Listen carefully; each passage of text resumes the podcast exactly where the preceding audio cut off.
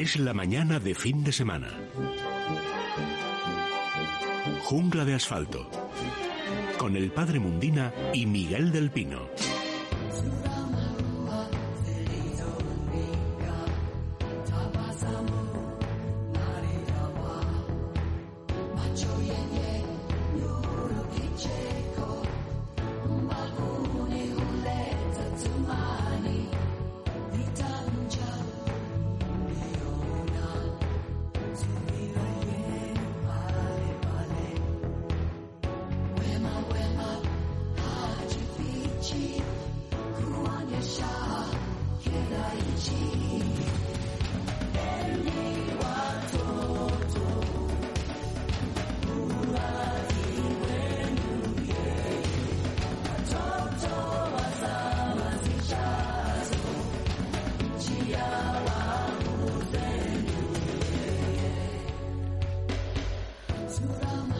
Las 11 y un minuto y nueve segundos exactamente. Bienvenidos a la naturaleza, bienvenidos a la jungla. Eso sí, una jungla especial, la jungla de asfalto. En esta edición veraniega de Jungla de Asfalto, permitan que les salude en nombre de todo el equipo y que les acompañe yo hoy por supuesto que no yo solo, pero que estaremos también con muchos amigos. El Padre Mundina, que sí, que viene el Padre Mundina, no se preocupen. En fin, una edición veraniega de estas de agosto de Jungla de Asfalto ya clásicas, donde aquí su amigo Miguel del Pino les acompañará encantado y a ver qué fieras nos encontramos por estos pastizales. Algún perrillo aparecerá, eso no me cabe duda. No sé si algún canario, algún pájaro, reptiles, en fin. Y plantas, pues las plantas que están las pobres echar una pena con el calor, en parte, en gran parte, sobreviven gracias al Padre Mundial. Así que venga, jungla de asfalto, David Fernández en el control, garantía de calidad técnica. Empezamos enseguida, bienvenidos.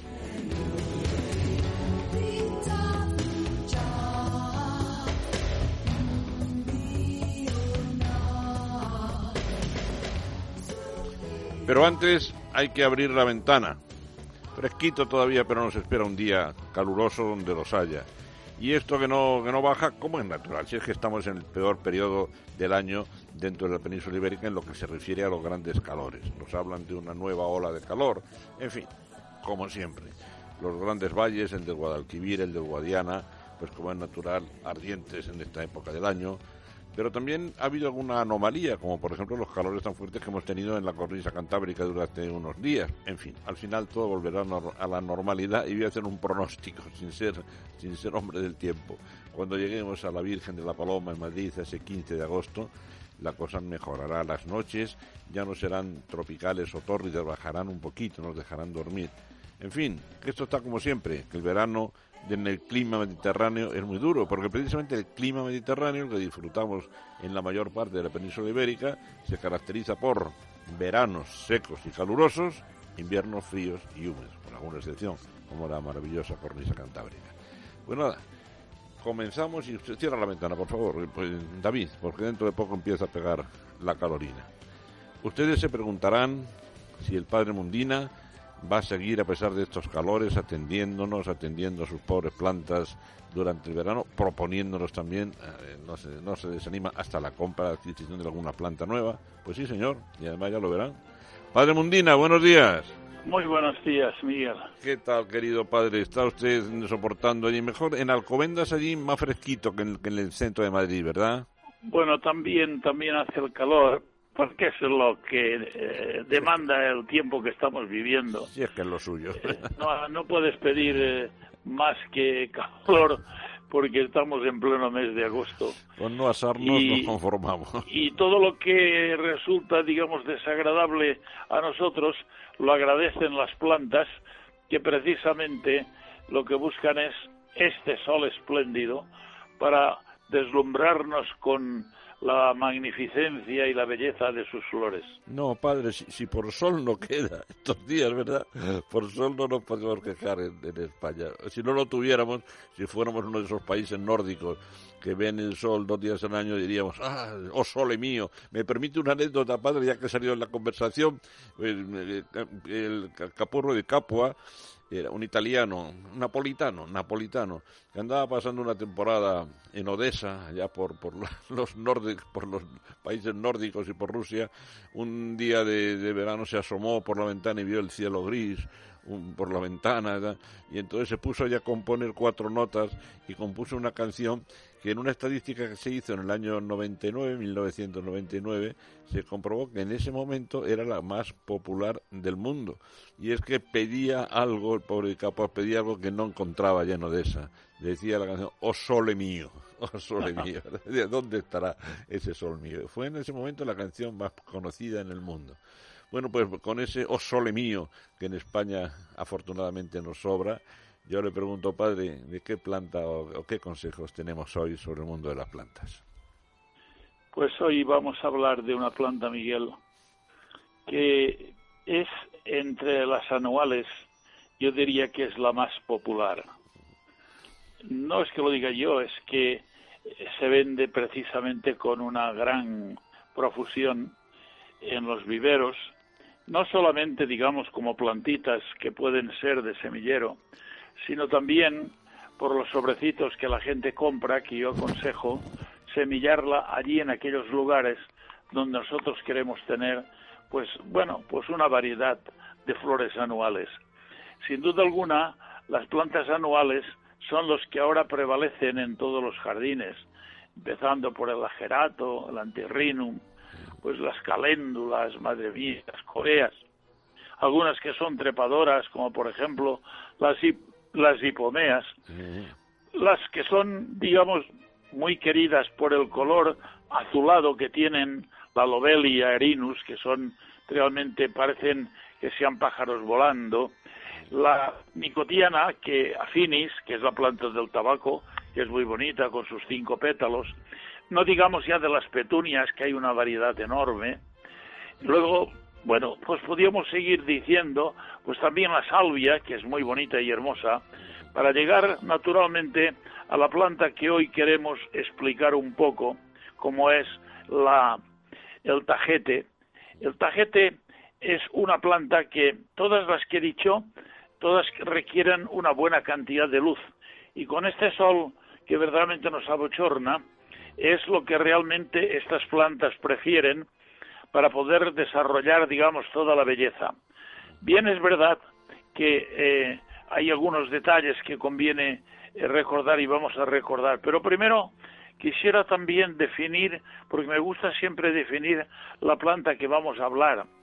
y, esta planta que hemos llamado ya, digamos, tajete, es un género de plantas anuales eh, que florecen de forma continuada, qué bonito, de forma continuada, durante el verano y hasta llegar a los fríos otoñales. O sea que poder tener en nuestros jardines, sean pequeñitos o sean grandes, incluso con macetas, porque siempre que hablamos con planta de jardín, quiere decir que también la podemos tener en macetas. Y por lo tanto, unas plantas de, de tajetes, digamos, en sus, digamos, en sus dos más conocidas variedades, porque eh, tenemos la pátula, que es el laurel moro, así la llaman, y tenemos también el tajete erecta, que es lo que las mujeres y, los aficionados les llaman la damasquina. damasquina. Bueno, de estas dos de la pátula y de la damasquina han salido, digamos, todos los tajetes afrofranceses, como el signet y algunas otras variedades que eh, se utilizan. Hay distintas variedades en cuanto a la estatura, desde 20-25 centímetros, que pueden ser matorrales, que, como hemos dicho por definición, están dando flor constantemente. Ojo, darán flor constantemente si somos buenos observadores y miramos de que cada flor cuando está ya marchita pues con unas tijeritas la cortamos porque esto supone que vamos a estar eh, disfrutando de otras muchísimas flores. Si no la cortamos y por descuido, pues hay muchas de las flores que son tupidas, muchas de ellas, la pátula, que es una planta muy, muy digamos, muy, muy tupida.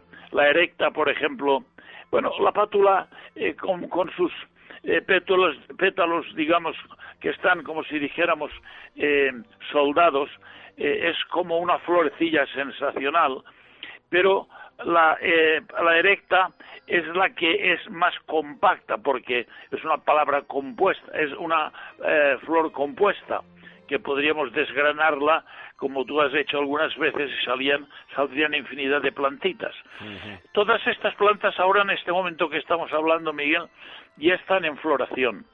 Eh, no quiere decir que si ahora semillamos también las podríamos disfrutar, pero se semillan a principios de, de primavera.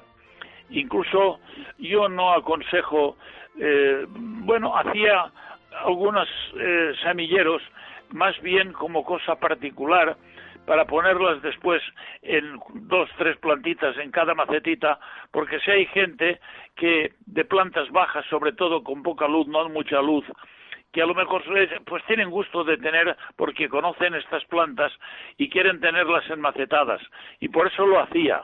Y estaban ahí digamos cuando venía una persona y decía mire es que yo la quisiera con maceta bueno venga usted.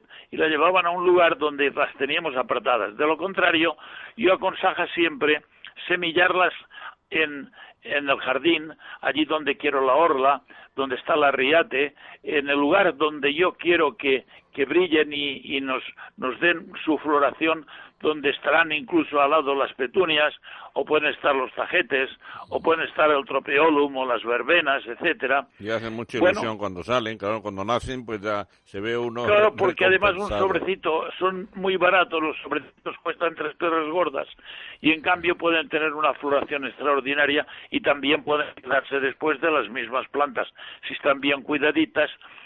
Ahora, un detallito que es insignificante pero que es muy importante. No regar nunca las plantas por encima, porque a veces si regan con una manguera, pues es muy fácil echarle un manguerazo por encima. Pero no es conveniente, porque si se introducen en la flor en las gotas de agua, luego podemos tener ahí las babosas, podemos tener pues una, una infinidad de eh, digamos de, de, de, plagas que se ceban en estas plantas que no tienen por qué y en las flores sobre todo. Por tanto es conveniente siempre regar eh, en las macetas por el compost y cuando son en los jardines regar con la manguera bajita y regar la parte baja y no mojarlas por encima. Si las mojamos por encima, que sea de muy buena mañana, porque demos todo el día para que el, el sol, el calor, puedan evaporar, eh, pero si lo hacemos por la noche y las mojamos, pues pasan toda la noche las plantas mojadas y eso es realmente cuando se producen las plagas y nos desgracian completamente el trabajo que hemos ejercido.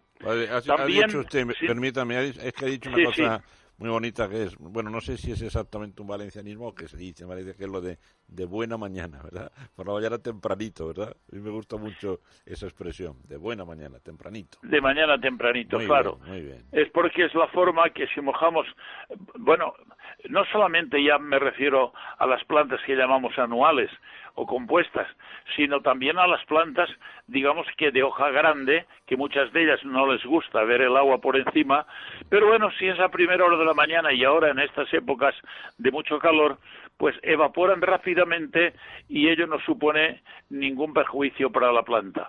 Bueno, hay otras que se pueden regar por encima que no pasa absolutamente nada, pero la mayoría no les gusta.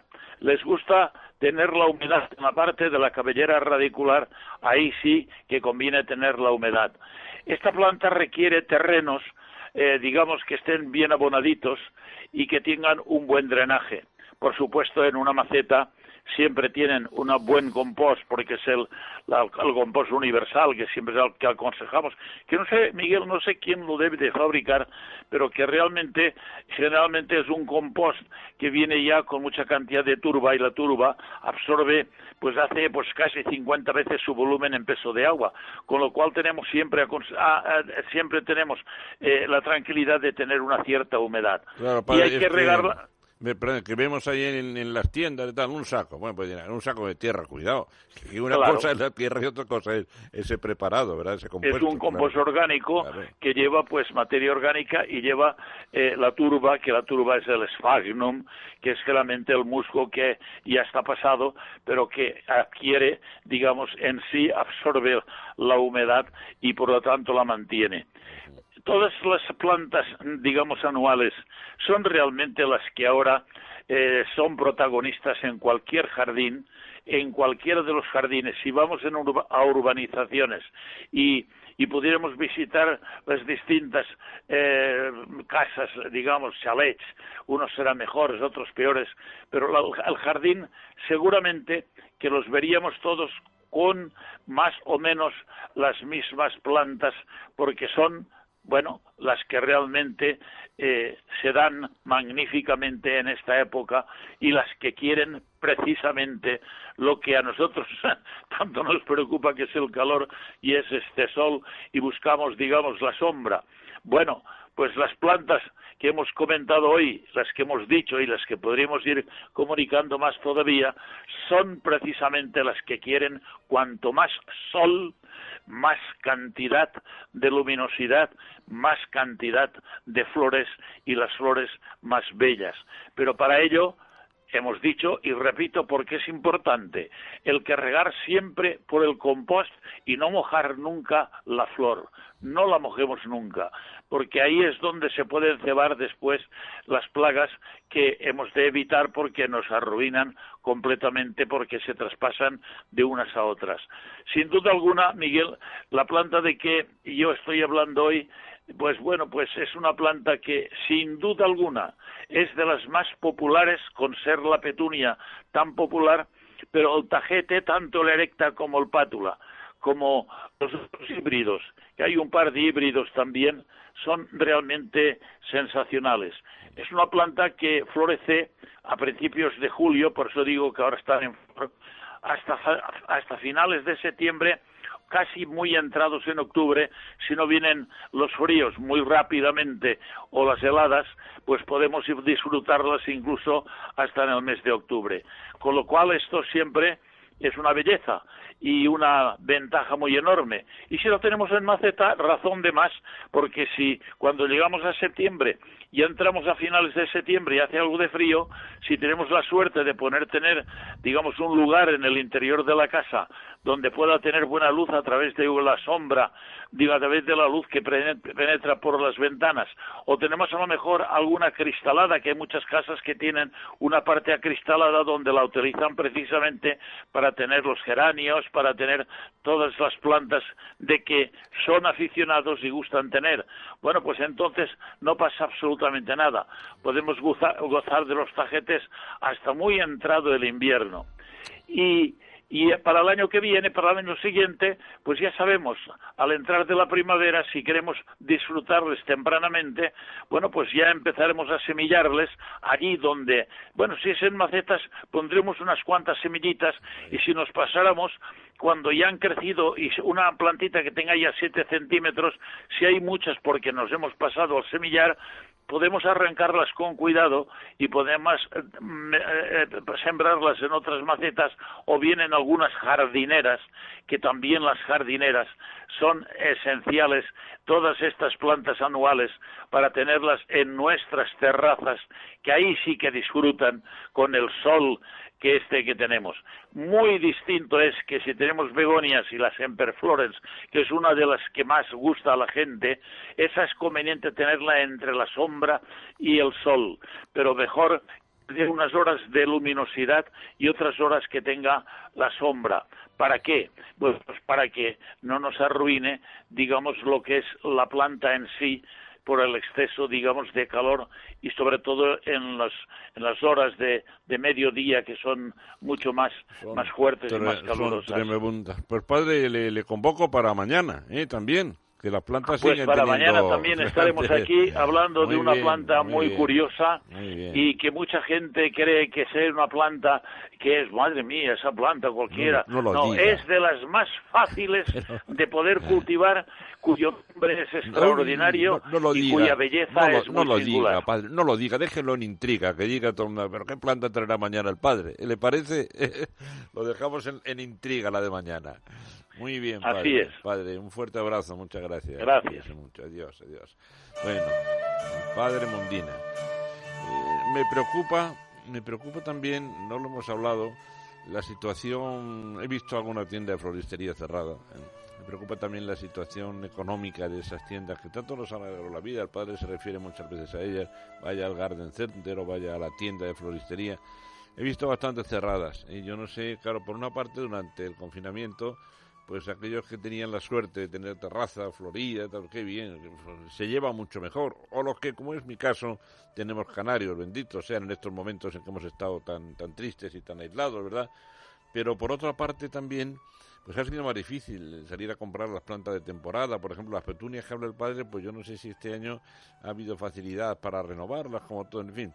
Que mucho ánimo también a esos profesionales de la tiendecita es la tienda de plantas, es la tienda de animales, la tienda que suele ser un negocio familiar.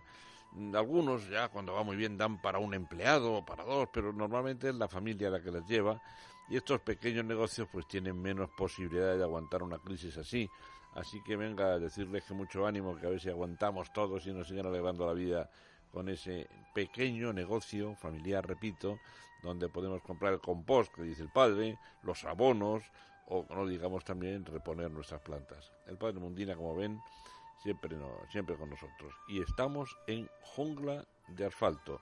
Les acompaña hoy en nombre de todo el equipo su amigo Miguel del Pino.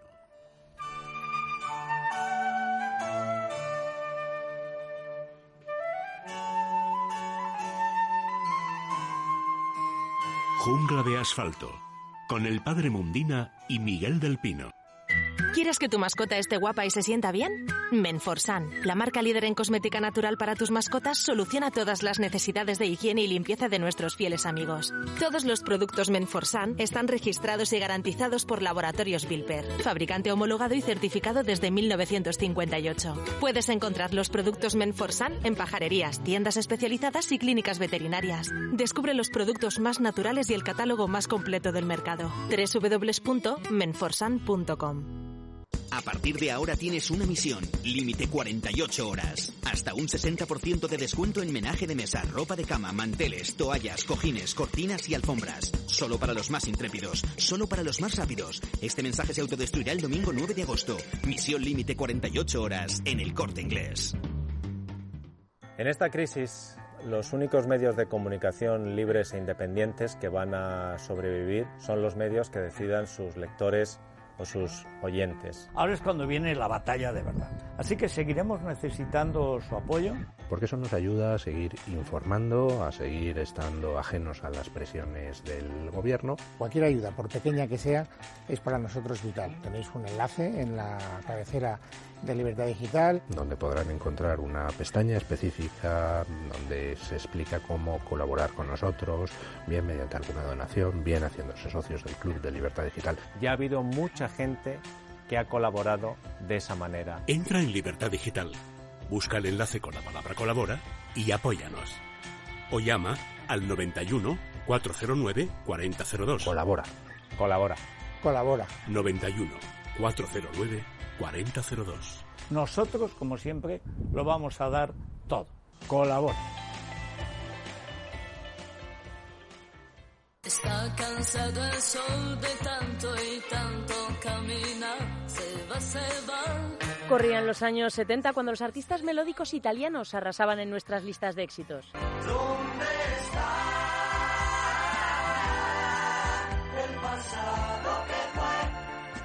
Y es que están todos, Richard Cochante, Nada, Claudio Baglioni, Nicola Di Bari. Basta encontrar el prado más verde que hay. Fueron muchos los cantantes italianos que triunfaron en esa década como lo habían hecho los franceses unos años antes. Y mis manos en tu cintura,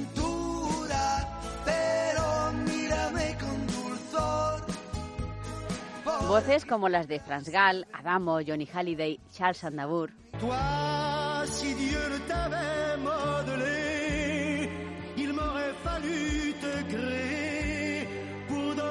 La música francesa había creado un estilo único que conquistó al mundo. ¿Hay algo más evocador de París que esta canción? Sous le ciel de Paris s'envole une chanson. Hoy traemos a la radio una colección que reúne la música francesa que más ha triunfado aquí en nuestro país y también, por supuesto, la música italiana más increíble. Vieni via con me. Entra in questo amore buio, Son tres discos que hemos titulado Italia y Francia cantan y solo están disponibles a través del teléfono 902 29 10 29 y de la web musicadesiempre.com. 60 temas imprescindibles para los oyentes más exigentes.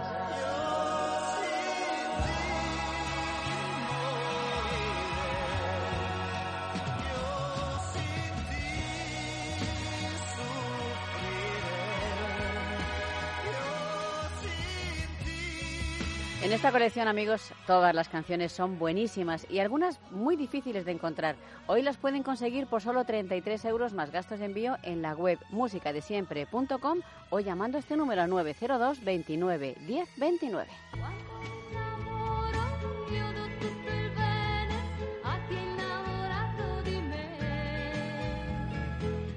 Canciones cargadas de recuerdos que nos evocan momentos felices. Pida esta colección única hoy mismo porque volverá a escuchar temas que le sorprenderán.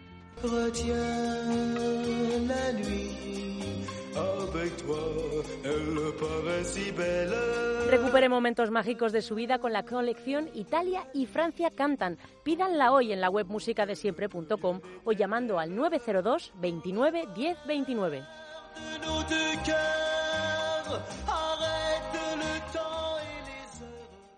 Estás escuchando Es Radio. Algunas aguas no saben bien y contienen esas partículas que se depositan en tuberías y maquinaria y que causan averías. Con Masical tenemos grandes ventajas. Nos habla de ellas Antonio Ruiz. Buenos días, Antonio. Hola, ¿qué tal? Muy buenos días, María. Pues efectivamente, grandes ventajas porque teniéndolo colocado en nuestra vivienda, por ejemplo, la lavadora, el calentador, la caldera, van a funcionar mucho mejor y van a tener menos averías. Incluso eliminar esa cal incrustada que está ahí durante años y conseguir también aumentar el caudal de agua en grifos, impidiendo nuevas incrustaciones calcáreas, también podemos conseguirlo teniendo Masical en casa. Se coloca sin obras la tubería central y mejora todo el agua, ideal para beber e incluso para limpiar el hogar, minimizando esas manchas de cal en cocina y aseos, ¿verdad, Antonio? Efectivamente, incluso mejoramos la colada, la vajilla queda más limpia, el agua dura se comporta como un agua más blandita y eso hace que mejore la calidad en todos los grifos para dejar de cargar y comprar pesadas garrafas de agua. Es ideal incluso para el aseo personal, porque es que nuestra piel, nuestro cabello, ahora queda mucho más hidratado y si padeces o notas ese picor tan molesto cuando te duchas, ese problema ahora desaparece. Cuéntanos cómo lo instalamos. Sin obras, sin herramientas, el propio usuario lo adapta a la tubería principal que la vemos junto al contador del agua o la llave de paso en menos de un minuto. Es sumamente sencillo y tiene otra ventaja importante. Además de que no consume nada, es portátil y de ese modo te lo puedes llevar donde quieras y utilizarlo siempre. Está además garantizado por más de 100 años y si durante el primer año no te convence puedes recuperar el dinero. Pero cuéntanos si tienes alguna promoción para los oyentes de Radio. Pues el precio es muy barato, vale muy poquito, vale 99 euros, pero atención porque si llamas ahora al 902 107 109, pues tenemos promoción 2 por 1. Pagas uno, 99 euros, pero te llevas dos, con lo cual si lo compartes pues sale a la mitad de precio cada uno. Y además, dinos que eres oyente de Es Radio, es muy importante para que no pagues los gastos de envío y te podamos añadir de regalo a elegir entre un ahorrador de consumo de luz para toda la vivienda o bien un repelente electrónico contra todo tipo de insectos, bichos y roedores. Esta promoción es especial para los oyentes que llamen al 902 107 109 durante la próxima hora. Llamando al 902 107 109 902 107 109. Muchas gracias, Antonio. De nada, María, un saludo. Colacel Antiox es el antioxidante más eficaz. Para la piel y articulaciones. Y lo demostramos. Aporta proteína de colágeno que aumenta la masa muscular y vitamina C que potencia la formación de colágeno. Y es realmente eficaz porque se asimila más del 90% de sus componentes. Colacel Antiox, mucho más que colágeno. Mundo natural. Estás escuchando Es Radio. A partir de ahora tienes una misión. Límite 48 horas. Paleta de cebo ibérica 50% raza ibérica de leite de alacena pieza de 4 kilos y medio. Antes 59 euros. Ahora 39,90. Solo para los más intrépidos. Solo para los más rápidos. Este mensaje se autodestruirá el domingo 9 de agosto. Misión límite 48 horas en el corte inglés. Recuerda, con Mundo Natural tus complementos alimenticios, alimentación bio y cosmética natural en tu casa en 24 horas. Pedidos en parafarmaciamundonatural.es y por compras superiores a 70 euros regalo seguro. ¿Quieres que tu mascota esté guapa y se sienta bien? Menforsan, la marca líder en cosmética natural para tus mascotas, soluciona todas las necesidades de higiene y limpieza de nuestros fieles amigos. Todos los productos Menforsan están registrados y garantizados por Laboratorios Bilper, fabricante homologado y certificado desde 1958. Puedes encontrar los productos Menforsan en pajarerías, tiendas especializadas y clínicas veterinarias. Descubre los productos más naturales y el catálogo más completo del mercado. www.menforsan.com Es la mañana de fin de semana. Jungla de asfalto. Y en la jungla y hablando también de nuestros buenos amigos de Menforsan, queremos hoy destacar un producto. La crema dermoprotectora con aloe para perros y gatos. Recuerden, perros y gatos, para los dos, para las dos familias. Es natural, 100%, con, además con aloe de cultivo ecológico, muy importante. Se trata pues de un producto especialmente eh, adecuado para las sensibilidades a las alergias. mm. Por otra parte, eh, suaviza, ayuda a cicatrizar algunas heridas. eh, también es antiirritante cuando ha habido picaduras de lo que llamamos la aviación enemiga, los insectos, ¿verdad? Es decir, entre toda la gama de productos para, para el bienestar de los animales de compañía, destacamos hoy la crema dermoprotectora con aloe para perros y gatos. Como siempre, los buenos consejos y un abrazo a nuestro amigo el doctor Picabea con el que hablamos todas las semanas. Y abro el arca, venga, abro la puerta del arca, vamos, venga, a ver, a ver cómo está la cosa.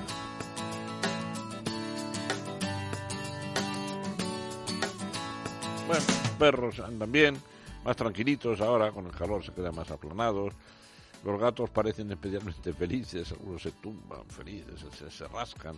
El gato tiene un mecanismo para evitar el exceso de calor que no tiene el perro, que se, basa en el cerebro, ¿verdad? Que es lamerse las patitas y extenderse la saliva por, por la piel. Eh, hace falta astucia, ¿eh? Es un mecanismo que no depende ya de un sistema fisiológico como pueden ser las glándulas sudoríparas que no tienen, pero lo hace con el cerebro. Se lame las patitas y a continuación extiende la saliva por la, por la piel. El momento también, recuérdenlo, de extremar las medidas, las precauciones contra los animales, contra los insectos que pueden picar.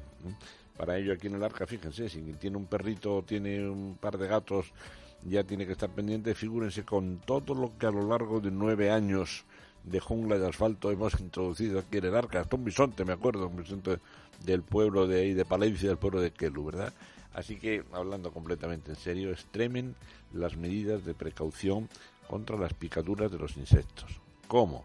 Pues lógicamente eh, con todo un arsenal de productos. Están los collares, están las pipetas, están los champús, pero también recuerden que hay que evitar la picadura, pues no se puede consentir que los perros estén a la intemperie durante la noche.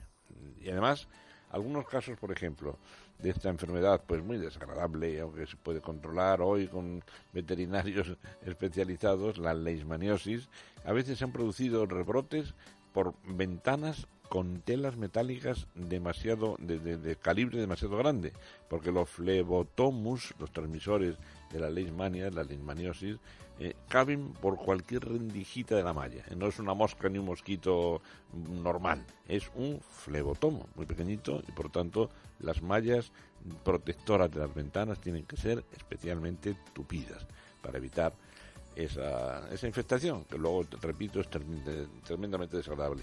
Ya saben que lo del cambio climático a mí no me gusta como palabra, ¿verdad? Simplemente hay rachas, hay épocas, hay décadas más calurosas o menos, y lo que sí está claro es que estamos en unas décadas de calor. Eso hace que enfermedades tropicales o subtropicales aparezcan con más frecuencia en la cuenca mediterránea. Y está pasando. De hecho, la leishmania, la leishmaniosis que produce la leishmaniosis, puede ser una enfermedad rara, poco conocida en el Mediterráneo y hoy bastante más frecuente. Pero también cabe la posibilidad de que antes era peor diagnosticada que ahora.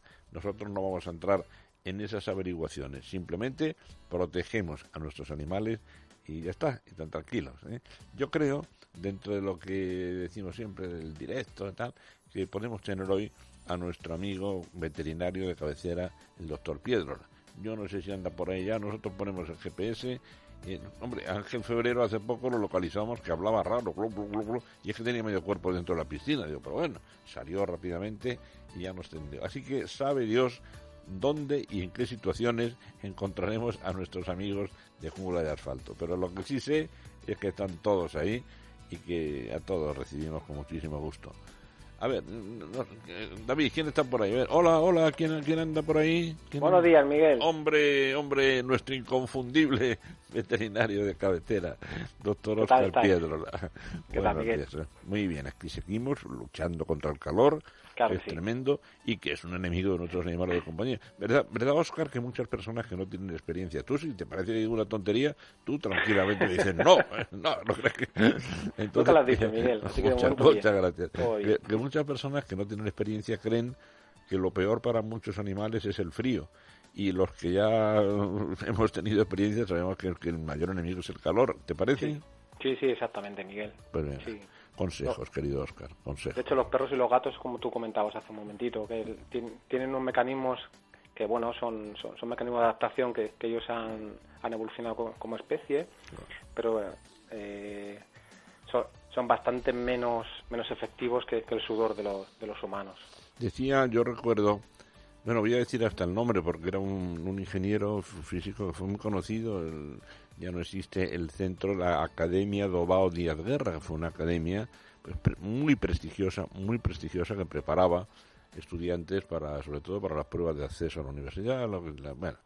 Y eh, decía el, este ingeniero, digo, el señor Dobao, cuando había que explicar un aparato muy complicado que se llamaba el psicrómetro, el psicrómetro, decía, el psicrómetro es el botijo.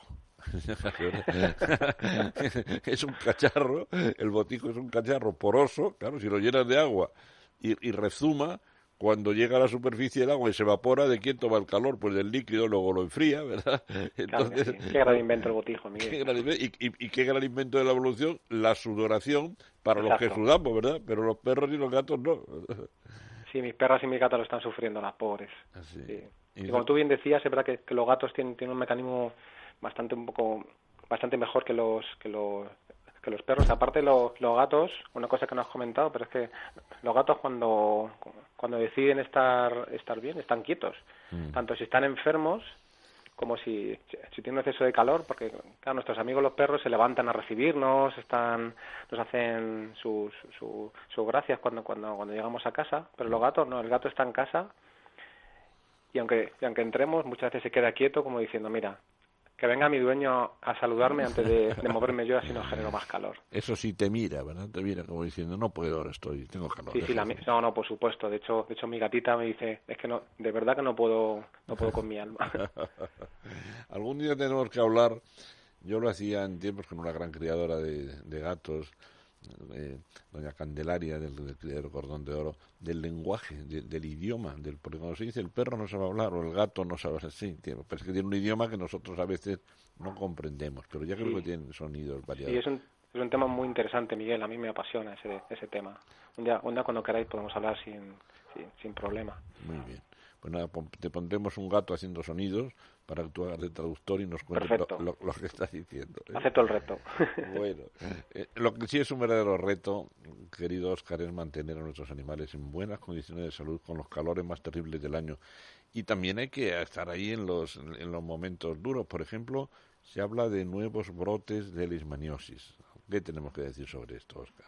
Bueno, Miguel, pues eh, se sabe, co- como comentamos la semana pasada, que, el, que, que ya tenemos un reservorio en la naturaleza, un reservorio salvaje, que son conejos, creo que son conejos y liebres, lo que se llaman, como tú bien sabes, los lagomorfos. Los Y entonces funcionan como reservorio, es decir, el, el mosquito, hay que, hay, hay que recalcar, que esto ya lo has dicho tú muchas veces, pero bueno, para que la gente no tenga, lo sepa bien, es que la, la transmisión de la enfermedad conocida como leishmaniosis se realiza a través de un mosquito. La picadura de, o sea, es necesario la picadura de ese mosquito para que o bien los humanos o bien, o bien los animales cojan la leishmaniosis los, los perros y ha habido algún caso en gatos también, sobre todo en Italia. Te, te- te interrumpo, Oscar, para decir que en unas recientes declaraciones de la Organización Mundial de la Salud, ya sabes, con motivo de la pandemia tremenda, Sí. ¿verdad? recuerda que más del 60% de los animal, de los de las enfermedades humanas pueden tener alguna relación también con el mundo animal, que compartimos muchas cosas con ellos y a veces también las transmisiones, ¿verdad?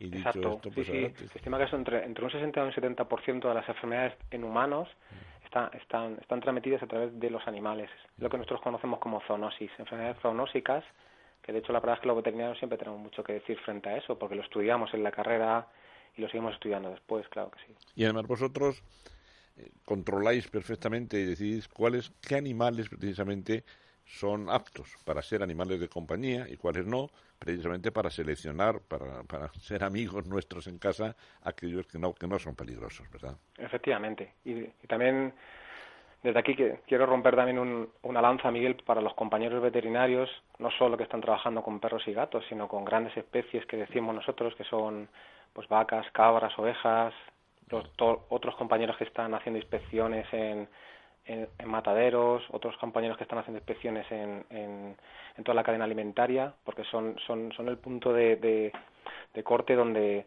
donde se controlan muchísimas enfermedades. Con el brote aquel que hubo de, de, de listeriosis hace, hace ya un tiempo, pues ahí, ahí están los veterinarios controlando todo eso. Sí, por- Aunque por- luego no salgamos en los medios de comunicación, pero, pero sí. Sí. Mira, hay, hay un refrán que dice, no nos acordamos de Santa Bárbara hasta que truena. La Exactamente, blanca". Miguel, tú y eso dicho. ocurre y es una, una injusticia tremenda. Yo ahora voy a decir una cosa, pero tú después al final no contestes, ¿eh? que no te quiero comprometer ni muchísimo menos. Tú, cuando yo termine de hablar, por ejemplo, puedes decir qué calor está haciendo. ¿eh? Vamos a ver. Pues bueno, voy a decir lo siguiente, que me permitía yo insistir, tanto aquí como en nuestras páginas de Libertad Digital, para que en esa comisión de expertos que según nuestras autoridades asesoraban al gobierno para decir cómo había que gestionar la pandemia, tal, una comisión decían científicos, eh, la ministra portavoz del gobierno llegaba a dar cualidades, decía que eran maravillosos, que eran extraordinarios y tal, y decía yo en mi inocencia desde aquí, decía, pero bueno, recomiendo que entre ese comisión- esa comisión de expertos haya algún veterinario, decía yo, junto a los virólogos, médicos, gestores de hospital y tal. Digo, es necesario que haya algún veterinario porque esto es una zoonosis. Tiene que haber algún veterinario. Inocente de mí, si es que no había nadie, si es que era mentira, si es que la comisión no existía. No ya es que no hubiera veterinarios como pedía yo, sino que no había nada más que amiguetes. Hace calor, ¿verdad? ¿Verdad, Oscar? Muchísimo Ah, calor, Bien. Miguel. Tienes Con- toda la razón. conti- Continuemos con la Alemania, entonces. ¿Qué podemos hacer? Bueno, entonces, recomendar a, la- a, a todos los propietarios de, de perros que, que, que de- pues como siempre decimos, Miguel, es mejor prevenir. Entonces, Sí. lo que tú has comentado, existen collares que son, que son buenos, existen pipetas. Los collares, la ventaja que tienen es que tienen, duran más tiempo. Y ya aprovecho pa- para comentar que luego hay, hay gente que tiene muchas dudas. Los, los collares no se deben quitar, excepto en el momento del baño. Resisten, si, si una persona se va, se va a la playa y, y el perro se mete en el mar y, y puede bañar, con esto no hay ningún tipo de problema. Pero si se va a bañar con agua con jabón en casa, con algún champú, hay que quitar el collar. Pero luego hay que ponerlo. Porque mucha gente le pone el collar cuando sale a la calle.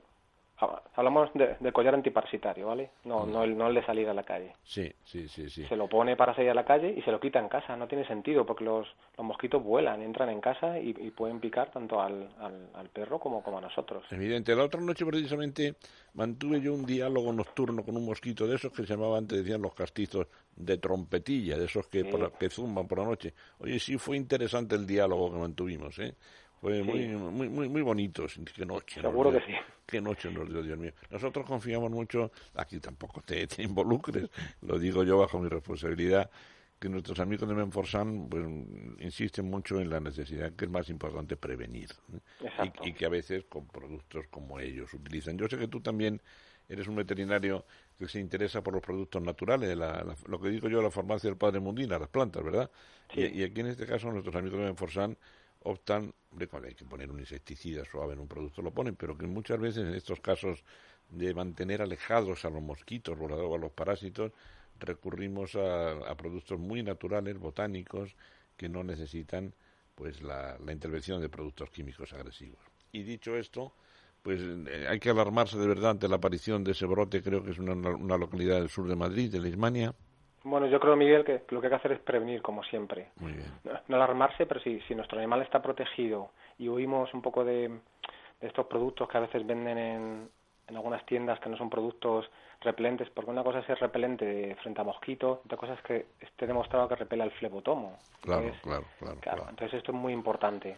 hay gente que compra ciertas cosas y, y bueno, por, a veces por precio, a veces por, por cercanía y a veces por desconocimiento se compran. Entonces, que pidan consejo a, a- a los veterinarios, que nosotros les podemos asesorar, les decimos lo que, lo que tienen que hacer Muy bien, muy y bien. cómo se debe poner.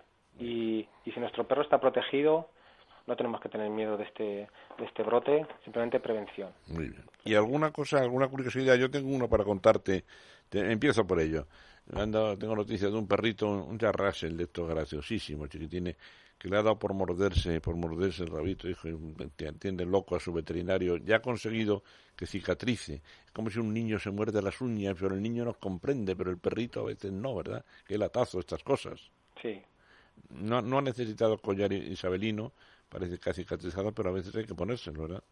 sí, sí. sí. A mí no, no soy muy amigo de collares isabelinos, pero, pero es verdad que a veces no hay más remedio porque si no es que los perros no, no entienden. Y, y mucha gente dice, no, no, sí, y yo no le veo que se rasque ni que se chupe, claro, porque delante de los dueños nunca lo hace porque les regañan. Lo que hacen es irse a otro sitio y lo hacen a escondidas. Lo que haría un niño pequeño, claro. Sí, de hecho, algún perro se, se dice que en lugar de ladrar ha dicho jeje. jeje. Aquí no- Exacto. Aquí no, qué inteligentes son, qué inteligentes son. ¿Alguna otra novedad? ¿Ahora tienes unas vacacioncitas en tu clínica de los olivos o has dejado allí a alguien también de tres olivos o has dejado a alguien allí al cuidado? No, está, estamos cerrados, Miguel. Bueno, Nos hemos bueno. tomado un, yo creo que un merecido descanso, que este año ha sido bastante duro con el tema de, de COVID, de, de hacer, de, de atender urgencias, de, de todo lo que tuvimos desinfectar entre cada animal. La verdad es que nos ha llevado muchísimo trabajo físico y, y- y psicológico. Y ya a final de este mes ya, ya empezaremos a abrir otra vez. Pero siempre estarán esos amigos que más vale eh, tener calladitos en una temporada que te llaman para la radio, ¿verdad, Oscar? Muchas gracias. Sin problema, sabes que no hay ningún problema, Miguel. Un abrazo muy fuerte, doctor Piedrola, Oscar. Igualmente, un abrazo. Igualmente, un fuerte abrazo. Y mira, son ya las 11 y 46 minutos y 50 segundos. Pero si esto ya va a camino de lo que yo llamo la recta final del programa, permítanme que no olvidemos de un tema desagradable, altamente desagradable, pero que hay que tener ahí. El tema, acaba de nombrarlo también el doctor Piedrola, el tema COVID, el tema del virus. Y me gustaría decir algo, pero eh, por favor, escúchenme hasta el final, que es de esas típicas cosas que en la radio a veces vamos pasando, oímos una cosa por el pasillo, no escúchenme, por favor, les ruego, muy detenidamente, porque creo que es importante. Vamos a ver, cuando se habla de la segunda ola, hasta la eminente viróloga doctora Margarita del Val lo dice y tal, y la enorme cantidad de casos que están apareciendo y tal, pues bien, quiero decir que lo que ocurre es que se están identificando asintomáticos y portadores del virus gracias a los PCR que antes no se identificaban. Esto quiere decir que no necesariamente en muchos lugares el virus está rebrotando, sino que es que antes no sabíamos que estaba allí y ahora lo identificamos. Lo cual es muy bueno para una cosa, para que permita tomar medidas a tiempo.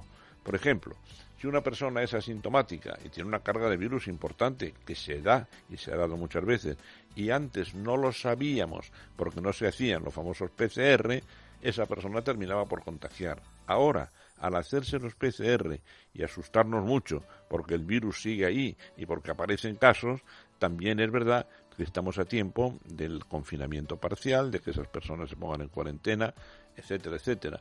Por lo tanto, no se asusten demasiado, pero ¿cuál es la forma de colaborar también con estas tomas de PCR que ahora por fin se hacen?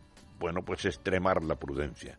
Ahora podemos colaborar todos mejor. El gobierno, o quien sea, o sus delegados, o quien sea, están tomando las precauciones adecuadas. Hacer los PCR masivos.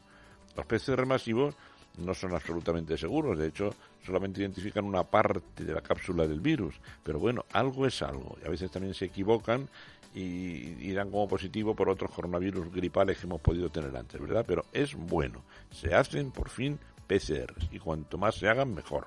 Cuantos más se hagan, más aparecerán personas infectadas asintomáticas, que generalmente son jóvenes, y más posibilidades tendremos de aislarlos. Si además pedimos la máxima colaboración y que se deje la gente de hacer estupideces como no tomar medidas de protección, entonces es posible que en octubre la situación no llegue a ser tan tremenda como fue el año pasado. Y, y todos a luchar, el gobierno, las autoridades, con los PCR y con las medidas de confinamiento parcial.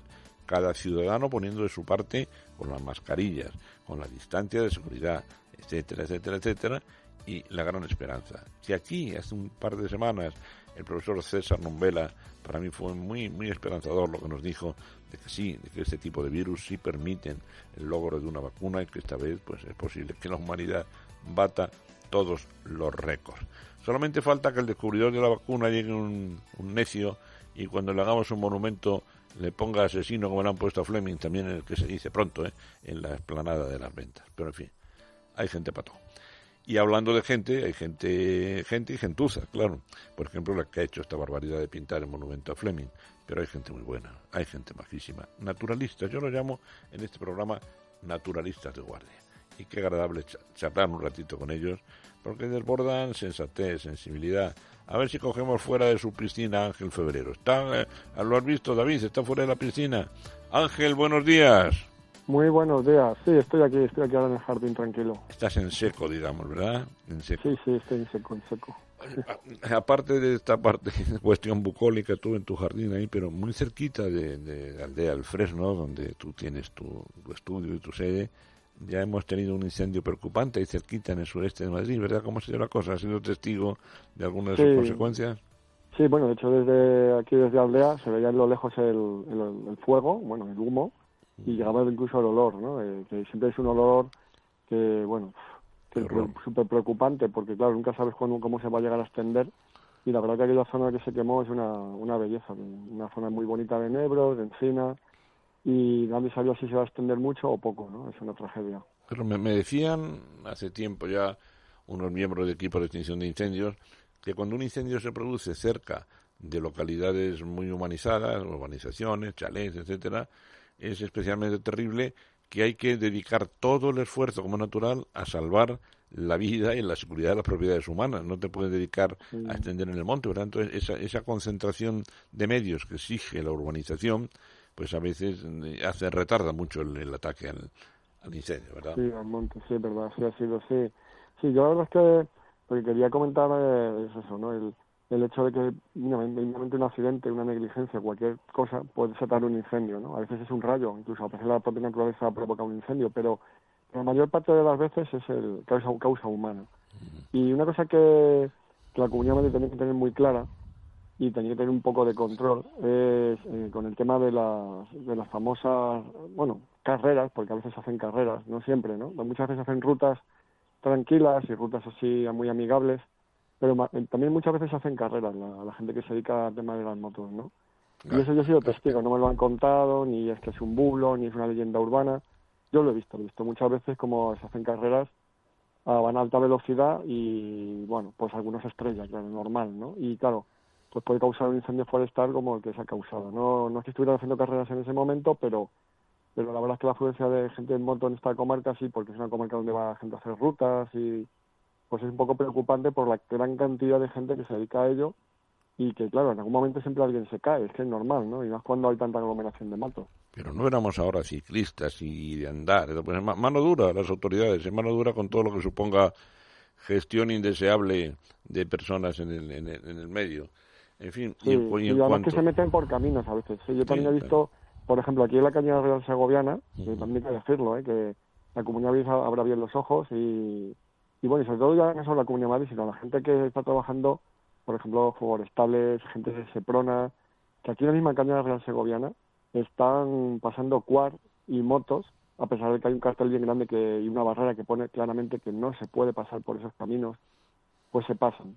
Se pasan y además se pasan con muchísima frecuencia. Y bueno, quien dice por caminos o cañadas, dice por carreteras y muchas veces haciendo el loco, subiendo por zonas donde no tienen que subir, pasando por caminos donde a lo mejor debajo hay un pinar, donde hay un nido de, alguna de alguna ave que esté protegida, que esté inc- incubando en ese momento, ¿no? Entonces ahí, ahí, ahí tiene que haber un control mucho más grande sobre, aquí en la zona de Sierra Oeste, un control más grande sobre el tema de la de, de todo lo que sea con motor, incluido el aéreo, ¿eh? Porque, por ejemplo, en teoría no se puede volar a menos de 2.000 metros de altura por ser una zona CEPA, especial, zona de especial protección para las aves, dentro de la Red Natura 2000 en Europa. Aquí en teoría no se puede eh, volar a esa altura y, sí, y vuelan muy por debajo. Muchas veces vienen helicópteros, avionetas ultraligeros. Bueno, yo los he visto incluso hasta perseguir a los bandos de grulla, las avionetas. O sea, increíble lo que, lo que se consiente tanto a vehículos a motor aéreos como terrestres. Pues aquí hay que pedir de verdad la máxima, la máxima eficacia y también el máximo rigor, ¿eh? porque no está la naturaleza ni mucho menos para aguantar gamberradas. Ya tenemos bastante con los riesgos inevitables procedentes de la industria del trabajo para que venga esa especie indeseable que es el gamberro al que desde aquí de luego rechazamos totalmente. ¿Algún avistamiento por tu parte de un animal bonito durante estos días, Ángel? Sí, bueno, aquí en la zona de Sierra Oeste, la zona de Aldea, por suerte prácticamente a diario vemos en la Imperial, además vuelan por encima del pueblo. Hay una pareja que ha sacado dos pollos este año muy bonitas. Se dejan ver casi a diario, bueno, buitre negro, buitre leonado, águila culebrera vi el otro día una, calzadas, la calzada también se ven con mucha frecuencia. Qué bonita es la y eso es una zona, por eso digo que es una zona que tiene un valor muy alto, un valor ecológico muy alto y, y no se está tomando las medidas necesarias. Yo digo que ahí pueden ocurrir incendios, como esto que ha ocurrido con las motos, por hacer loco con las motos, pueden ocurrir también desastres como eso, como digo yo, de ultraligeros o avionetas que vuelan muy bajo y encima molestan a la fauna y molestan incluso también a los vecinos, por qué no decirlo. A la fauna humana también. Sí, bueno, claro, sí, sí, bueno, yo... También la pobre a estar a gusto. Muy bien, querido Ángel. Y eso sí, el que se ponga a tiro de tu ojo inmediatamente o lo fotografías o lo, o lo pintas, que no sé cómo sale mejor. Y todo eso a, a, una página preciosa, ¿verdad?, que queremos recomendar a nuestros oyentes. ¿Cómo pueden localizar tus trabajos de artista en la naturaleza, Ángel? Bueno, si alguien tiene curiosidad por ver los trabajos que hago artísticos... Como todos, todos tienen curiosidad. A ver, ¿dónde? Bueno, pues es muy sencillo. Con teclear en el buscador de Internet la palabra, bueno, el nombre del blog, que se llama Cuaderno de Campo y Taller. Sí, señor, las cosas cuanto más sencillitas, mejor. Cuadernos de campo y taller. Y allí aparece Ángel Febrero, artista de la naturaleza. Creo que tienes, bueno, esos buitres a tamaño natural que estás preparando ahora mismo. Algún día tenemos que hablar de cómo la taxidermia, el arte de los hermanos Benedito, de José, María Benedito, está siendo sustituido por ese arte de la escultura de animales hiperrealistas, ¿verdad? Te convoco para hablar de eso cualquiera de estos días, querido. Pues el fin de semana que viene podemos hablar de, de cómo se realizan las réplicas. Lo está haciendo dos buitres leonados, digo, uno, uno, en vuelo y otro posado para un museo de, de Euskadi. Y nada, pues ya hablamos un poco de cómo está habiendo una revolución en materiales, en técnicas, pues para no tener que disecar ningún animal, ¿no? Y que cualquier animal se puede hacer ahora mismo en plan hiperrealista para un museo y prácticamente parece que está vivo, incluso más vivo que si estuviera disecado. Perfecto, Ángel. Ángel Febrero, amigo, pintor, escultor y amigo de este programa. Un fuerte abrazo, Ángel. Un fuerte abrazo para todos vosotros. Y hasta aquí hemos llegado, amigos. Aquí les acompañó en nombre de todo el equipo de Jungle de Asfalto su amigo Miguel del Pino. Encantado. Mañana volvemos. Claro que sí que hay muchas cosas que Mira, mí nos pone David ese Oh Sole Mío, esa preciosidad de canción donde en Rusia se acordaba un napolitano del sol de su tierra. Un abrazo amigos, hasta mañana.